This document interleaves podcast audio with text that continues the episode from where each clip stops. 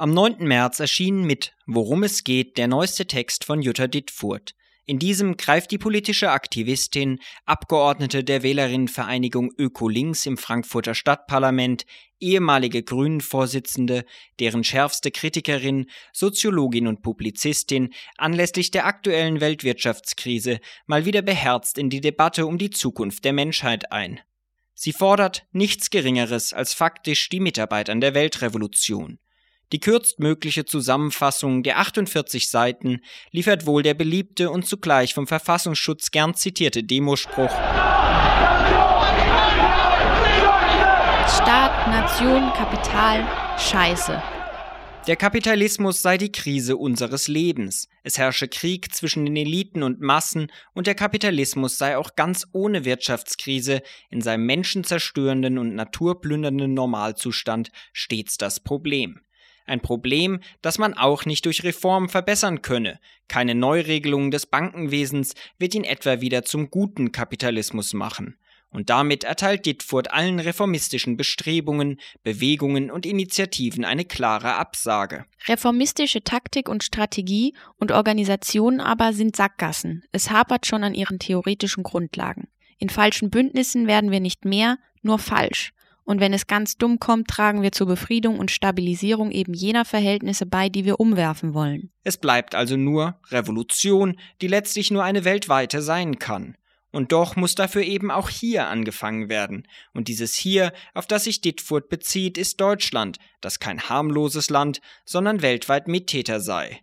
Der und die Leserin, die Dittfurt jeweils direkt anspricht, müssten mit ihrer Kritik schon vor Ort ansetzen. Die aktuelle Weltwirtschaftskrise beschreibt Dittfurt als erneute Überproduktionskrise des Kapitalismus, der sich so anpassungs- und wandlungsfähig wie eh und je präsentiere, wobei die wesentlichen Parameter stets die gleichen bleiben. Ausbeutung von Mensch und Natur. Erstere würden über das Abpressen von Mehrwert, letztere durch immer rücksichtslosere Ausbeutung und den immer aufwendigeren Einsatz von Technik bewerkstelligt. Die ökologische ist ein untrennbarer Teil der sozialen Frage. Und gegen dieses System der doppelten Ausbeutung propagiert Jutta Dittfurt einen radikalen Humanismus. Gesellschaftliche Verhältnisse herzustellen, in denen der Mensch frei und sozial gleich ist, ist Zweck und Ziel emanzipatorischer linker Politik. Freiheit versteht sie hierbei als soziale Gleichheit, bei gleichen materiellen Möglichkeiten und zugleich einer Natur, in der Menschen gut leben können. Die Techniken und das Wissen, um allen Menschen ein würdiges Leben zu ermöglichen und zugleich die Natur in einem menschenfreundlichen Zustand zu erhalten, sind längst entwickelt. Insofern ist die Utopie an ihrem Ende, wie Herbert Marcuse 1967 sagte. Alle Techniken sind entwickelt, um den Menschen und die Natur zu zerstören. Aber es sind auch alle Mittel gefunden, um die Welt zu einer menschenwürdigen zu machen.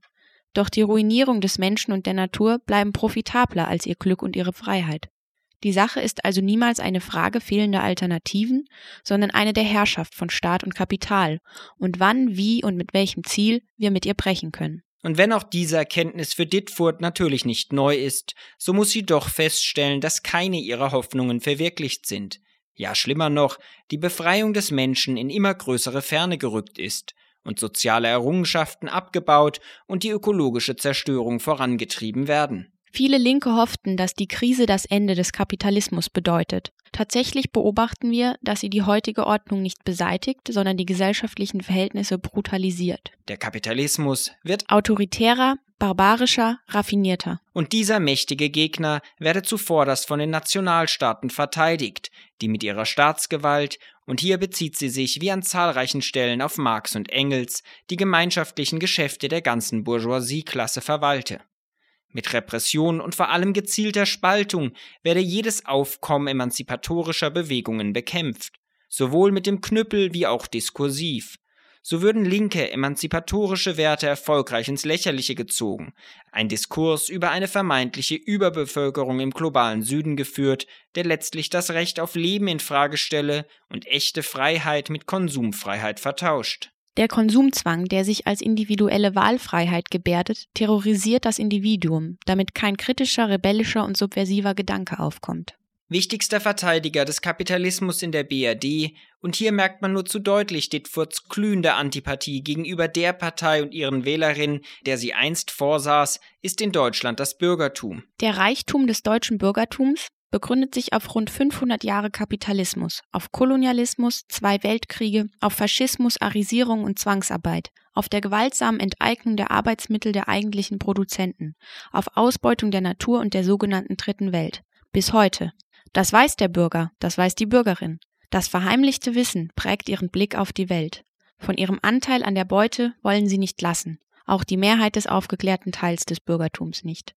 Das erklärt ihre Aggressivität gegenüber jeder radikal-humanistischen Kritik und ihre Sucht nach konfliktlosen, harmonischen Zuständen. Weil doch jedes Lüpfen des schweren Teppichs, der ihre Geschäftsgrundlage zudeckt, ihre Verbrechen und die Verbrechen, von denen sie profitiert haben, enthüllt. Doch selbst bei dieser Stütze geraten Staat und Kapitalismus aktuell in eine Legitimationskrise.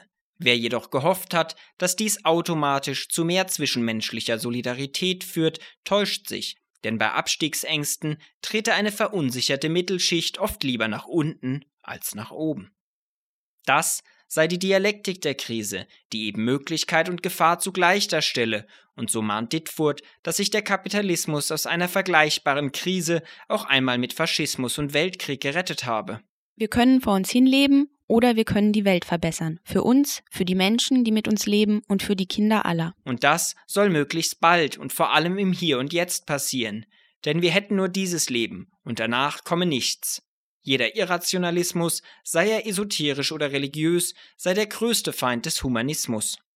Auch vor der falschen Kritik warnt sie, so geißelt Ditfurth etwa die deutsche Occupy-Bewegung, der mit ihrem Slogan der 99 Prozent noch die embryonalste Form von Klassenanalyse fehle und die eine weit offene Flanke für Nationalismus, Rechtspopulismus und Antisemitismus habe. Doch eben eine solche Klassenanalyse ist für Ditfurth dringend geboten. In dem Schlusskapitel Was tun benennt sie den Dreiklang aus Theorie, Aktion und Organisation, der für jeden maßgeblich sei, der oder die langfristig etwas verändern wolle. Theorie ist keine Gebrauchsanweisung für die Aktion, aber Bedingung zur Erkenntnis der Welt und Ausgangspunkt zur Begründung und Überprüfung politischer Praxis. Zur Lektüre empfiehlt sie zuvorderst Marx, der einem in Dittfurts Büchlein auch am häufigsten begegnet, ferner Marcuse, Luxemburg und Hans-Jürgen Krahl. Eine kluge politische Aktion ist kein Selbstzweck, sondern Teil eines Konzepts. Abschließend betont Ditfurth die Notwendigkeit der Organisation und Verbindlichkeit in politischen Zusammenhängen und bemängelt eine gewisse Organisationsfeindlichkeit kritischer Menschen hierzulande. Diese speise sich zwar aus einer begrüßenswerten Ablehnung von Hierarchien, verkenne aber zu häufig, dass auch historisch emanzipatorische Bewegungen stets in der Minderheit waren, die vor allem dann Erfolg hatten, wenn sie gut organisiert waren. Und in Organisationen bräuchte es nun mal auch das, was Dittfurt als antiautoritäre Autoritäten bezeichnet. Alles in allem handelt es sich bei Worum es geht um eine erfrischend zu lesende Wutrede einer Frau, die anders als zahlreiche ihrer ehemaligen Weggefährten sich beharrlich weigert, ihren Frieden mit dem System zu schließen. Bei der Kürze des Textes und der Zuspitzung vieler Thesen bleiben aber Fragen offen. Die Analyse der aktuellen Weltwirtschaftskrise ist beispielsweise wenig tiefgehend oder auch originell, reicht Dittfurt doch trotz der immer wieder betonten Wandlungs- und Anpassungsfähigkeit zur Analyse des Kapitalismus scheinbar Marx völlig aus.